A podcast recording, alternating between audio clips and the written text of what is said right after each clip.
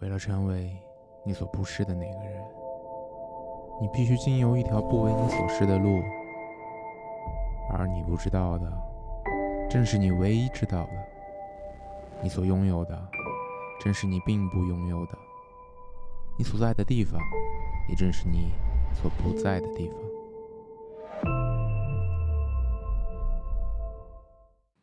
Hello，大家好，我是刘一。嗯，今天想跟大家聊一下我在刚刚结束的十一国庆期间呢参加的两场婚礼，一场是朋友，一场是大学同学。在这个过程中呢，我发现这个仪式真的是对体力和耐力的双重考验。然后我也进一步的对这件事的必要性更加的怀疑了。因为我，嗯，这两次都是在外地嘛。我本身是在成都，有一场是在万州，然后第二场是在湖北恩施来凤。基本上我都是提前一天到达现场，嗯，去看他们的准备啊、彩排啊，有一些要帮忙的地方就可以帮一些忙。晚上呢，在朋友们安排的酒店，一般是在他们婚礼附近，或者刚才就是那个婚礼的那个酒酒店。有客房，然后住一晚。第二天一大早，大概也就是六点左右吧，就要起来。嗯，因为他们的婚礼基本上就是从六点就开始了。一般呢，男女方是分开的。女方如果是外地的话，就会在酒店，嗯，租一个套房，把这个套房呢布置成婚房的那种样子，就是到处有喜字啊，或者摆一些东西，然后准备好一些。寓意很好的一些东西，比如说什么枣啊，什么花生啊，就是好事花生、柿子啊，或者什么这种。然后有一些布景、气球啊，或者反正就是很多这种东西。还要准备，也，可能如果你要在这里敬茶，还是要干嘛呀？啊，然后新娘反正就是一个婚房嘛，新娘要在这边换衣服，在这边要拍很多照片。因为现在的婚庆一般都会带一些摄影师啊，或者是录像这种，在这里要跟他的父母啊，还有他的亲人要拍照。完了，还有一些新郎的挑战活动，比如他要等新郎之后撞开门进来之后，要有一些很多环节的挑战，然后通过了这些环节呢，才能够把婚娘把这个新娘接走。大有一些嗯流程的游戏，就类似于《快乐大本营》啊，或者是。很多公司破冰啊，或者什么这种类似的游戏，然后最后还有个环节就是要找婚鞋。哎，新娘这边的人会把她的婚鞋给藏起来，新郎他和他的伴郎团这些人要去找。嗯，一大早这边就在化妆，然后拍照、藏鞋这些东西，然后就等着新郎他们过来。第一步就撞门。装马桶意思就是有一些人在这后门后面堵着，不让他们进来嘛。然后要红包啊，等等等等这些，等他们进来之后就开始后面的刚才说的那些流程。完了就把新娘接走，接到男方家里，可能或者是别的什么地方，就还有一些别的流程。有的地方可能还要就是杀鸡啊、放炮啊、跨火盆啊，等等等等。最后就是也是敬茶呀、改口。这些东西，嗯，我本身其实不是一个特别爱热闹的人，但是这些场合也也会有感染到我。比如说，我有朋友他们是在精心的准备，想要有这样的一个仪式，想要很多的亲人朋友来见证，他们会就仪式上会有很多环节嘛，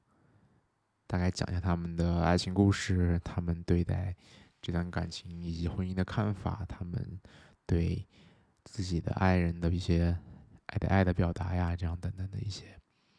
其实还是挺感染人的。但是也不是所有人都是就真正自己用心准备，有的人可能也是想要应付把这件事给搞过去，因为本身婚礼或者结婚这件事情是双方家庭的参与嘛。嗯，对。所以，就现在大部分人呢，其实是婚礼的筹备期真的是非常的长，你要提前的很久去选定日子，然后去定场地，因为比如说在成都这边，大概你可能要提前一年左右，就真的很夸张，才能订到一个比较合适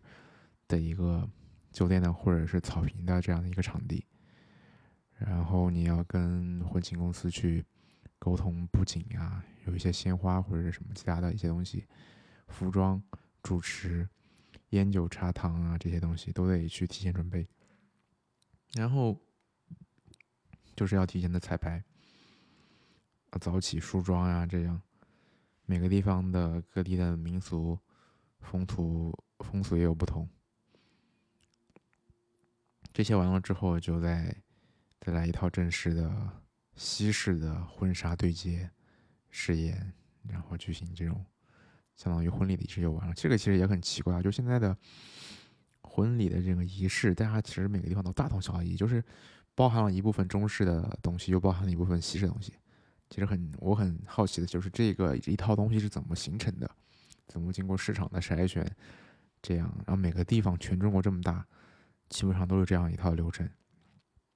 嗯，就我看到我朋友们他们婚礼结束的时候，真的整个人都非常的疲惫，但是眼神中却还是洋溢着幸福的。当然也挺为他们高兴的，毕竟我们也是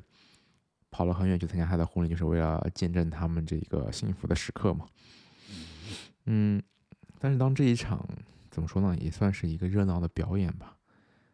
结束的时候，嗯。我也觉得好像有点似曾相识，就是因为现在大部分人在领证的时候会在朋友圈里发一次照片嘛，发结婚证的照片。这一次见证婚礼，好像这两个在我看来是重复的，就是当时他们领证了，我就觉得他们啊，比如说有的人就经历了很长的爱情长跑，终于修成正果了，替他们感到高兴，或者是你，然后这次婚礼完成，好像又是一次一样的。东西其实这两个件事情，在我看来，它所代表的符号实际上是有很大的相似性的。我之前也看过一些社会学讲婚姻发展呀、婚姻制度演变的一些书，有很多人对这个有过一些讨论。因为婚姻在无论是东方还是西方社会，其实都是很重要的，尤其是在东方。但是在当下，现在离婚率逐年升高，虽然因为这个结婚冷静期啊等等一些政策的原因，导致它。在数据面上看上去好像下降了一部分，但是实际上，嗯，它的内核还是还是朝着就是逐渐升高的这样的一个方向去变化演变的。所以现在的婚姻是否真的就大部分人的婚姻是名存实亡的呢？婚礼也是千篇一律的？就为什么很多人都？还是执着于这一场仪式，他们到底怎么看待这件事情呢？还有我自己，我也在思考我自己到底怎么看待这两件事情，就是婚姻和婚礼。其实对于婚姻本身还好，我觉得结婚领了这张证与否，对于我的影响来说是并没有那么大的。但是对于婚礼，其实我的内心是有一些排斥的。但是之前我。并没有一个很清晰的答案，就是我为什么会排斥这件事。但是借着这两次更近距离的实地观察，我好像更了解了一些自己的潜意识里的一些想法和认知嘛。中西方的婚礼传统都由来已久，中国的古代就讲究三书六礼，婚礼的仪式其实特别的复杂繁复。礼是什么呢？就是是人们的社会行为规范。婚礼其实就是一套特别严谨的关于结婚的规范流程，就是你要完成的这些流程，你才算是结婚成功，才算是步入了婚姻。就为什么要这么规范和严谨呢？为什么要这么复杂？其中有一点很重要的是，对于两位新人来说，就是要让他们两个人通过这些仪式。去意识到自己从此就真的进入了婚姻了，就要受到婚姻所代表的社会伦理的束缚和限制，循序渐进、有过程的去体察、承认和接受这件事情，它真的发生了，就明白自己是在这样一种不可侵犯和打破的规律之下生活。因为古代的时候，真的是一个很严格的伦理制的社会，它的法律其实没有那么的完善，只就是靠这些东西来维持社会的稳定。那那个时候，其实很多新人在结婚前根本是不认识的，他们就要完成心理上的一个认知和转变，这个是其实需要一个很长的时间过程。就你突然让两个不认识的人说他俩结为夫妻以后要共同生活，要共同以这个夫妻的名义和这种限制去生活，其实是很难的。你突然让一个人做这种改变，所以婚礼正好通过这种各项，你是通过一个很长的时间先把这件事情拉长，给他们一个缓冲。并且，这些仪式本身也是在文化不断传承中的一些画画的烙印。大家都觉得好像啊，做了这件事情就是结婚了。就比如说很很有名的是一拜天地，二拜高堂，夫妻对拜，然后就礼成了。或者在这之前还有很多其他的一些东西，要去算一些字儿啊或者什么的。就是他当当他们在一步一步做这些事情的时候，就慢慢的被这个符号所影响，觉得他真的是在走入婚姻。所以这一环扣着一环，让他们最终在心理和生理上都完成了双重的入教，类似于万年，就类似于皈依佛门或者是什么这种接受了洗礼这样的一些感觉，特别像一种宗教仪式。然后第二个就是一个去中心化的宣告作用。嗯，当时其实没有一个中心式的婚姻登记机构嘛，没有婚姻法的强制保护，那就要告诉所有人他们结婚了，走入了婚姻。然后，通过婚礼仪式的庄严繁复，给予他们婚姻的合理性和合法性；又通过这些区块链条的打通，通过整个社会的所有人的共识去保护这场婚姻的成果。在这种中国式的传统婚姻里，婚姻的主体其实是家庭和家族，是宗族，个体是被完全淹没的，没有选择的，只能被动的去接受。但是在当下几千年后的今天呢，在这些婚礼中，我又看到了这种影子。婚礼是双方家族所主导的，很多新人在这个过程中，其实完全是在不断的去配合。他们也可能想要一场属于他自己的婚礼，他自己的仪式，但是最终实现的样子，可能并不是那样的。但这其中还蕴含着一个巨大的生活方式上的矛盾。就现在大部分的年轻人。就家族没有那些很大型产业或者什么这样的，他们其实就是上学的时候上大学很早就会离开家庭，或者是很早就去社会里打工，进入一些一二线的大城市。那他是以一种完全独立自由的形式，去嵌入这个巨大的社会之网中的。世界早已经不是过去那种以家庭宗族为主要生产单位的结构了。就以前的那种社会秩序，其实已在不断的结构和瓦解，但是好像婚礼的这种风俗还还顽固的保留着那些以前的东西。对于很多人来说，家庭是他们的依托或者是精神家园，因为中国人本身没有信仰，家庭就顺理成章的承担了这一部分的东西。年轻人很早离开家庭前往城市，他们有一部分原因是他们疲于应付。就像逃离原本的亲戚和邻里的叙事，对于我接触到大部分的人来说，其实他们都是这样，不喜欢纠缠在以前的那种老旧的社会关系网中，因为那样活着真的很真的很累。嗯，就比如说进入公司这样的社会组织去工作去打工，当这个中国的传统的伦理叙事在不断的瓦解的时候，家族对人的约束其实也在不断的减弱。新时代的年轻人就从这种旧秩序的崩塌中来获得，其实还蛮来之不易的独立和自由。实际的生活方式改变了，也在不断的降低人们对这种家庭式的这种秩序的认同感。可婚姻呢，尤其是婚礼，让这种原本已经逐渐解绑的秩序又现实回归了。好，那在我看来，它就显得有一些多余和不被接受了。原子式虽然有很多的弊端，比如说孤独啊等等等等，人质和人之间的关系连接变得弱了，但是，但是在社会发展进步的过程中，我觉得现在目前来说这是一个必然的结果。嗯，但这里面其实也有一个矛盾的点，就是社会的畸形，在城市中生活压力的不断扩大，社会评价体系的单一的形式，也让很多的年轻人他必须要去寻求家族或者家庭的帮助，尤其是经济上的支持，才能够站稳脚跟去成家立业。当然，这个是打引号的，但是大家都普遍认为这种这个是是必要的。这一方面，很多年轻人实际上他们确实是想要自由和独立的，但是另一方面，他又想要能够坐享其成。其实有时候这种两全其美是很难的。所以，在婚礼或者是在婚姻上，他们也愿意去做出适度的妥协和让步，让各让各自的家族家庭去承担或者包办这些事情。嗯，西方的婚礼其实很早之前所呈现的就是新婚夫妇之间的主观上的真挚和慎重，在上帝的见证之下缔结盟约。可我们现在。中国这边仍然在宣扬对于，就是个人对于家庭的回归和依托嘛，尤其是在婚礼这件事情上。当然，这本身其实没有任何问题，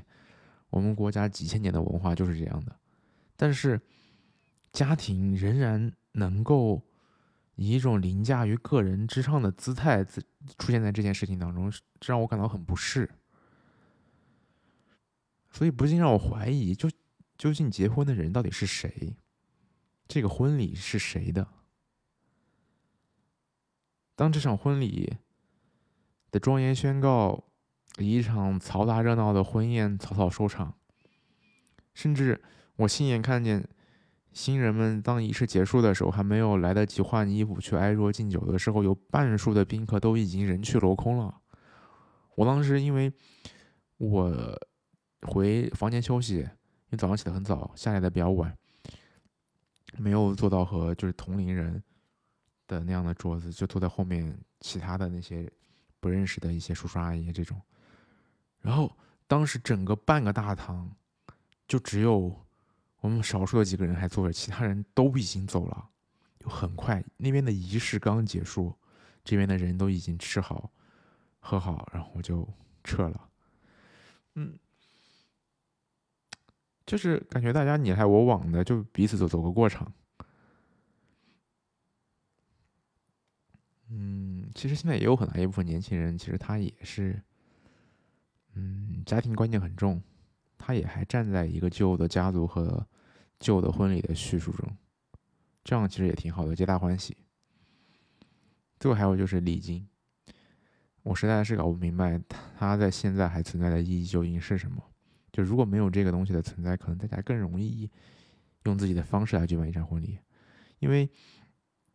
真的在我看来，这是一种冤冤相报。有很多人他其实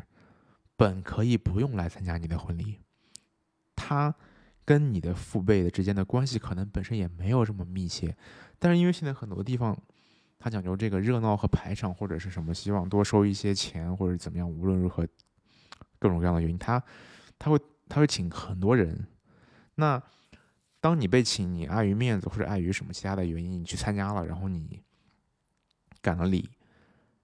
当你有这样的场合或者什么，你又会去请他，但是本来你也可能他如果没有请你，你是不会请他的，但是因为你出了这个礼，所以你必然会请他，这个是一个比较普遍的情况。当然也有人会不在乎拿出去的，我就就不请了或者什么，但是。在他们看来，这件事如果别人请了你，你不请别人，也是一个，嗯，不够礼貌的事情。所以就这样来来回回，你的婚礼上就出现了很多与你本身可能没有那么相干的人，让这个婚礼整体就变了味儿了，就很奇怪。在我看来，这也是我所不能够接受的点。所以。如果我想要一个什么样的婚礼呢？虽然可能还不知道什么时候，但是我想，如果可以，我能够把它分开。嗯，我可能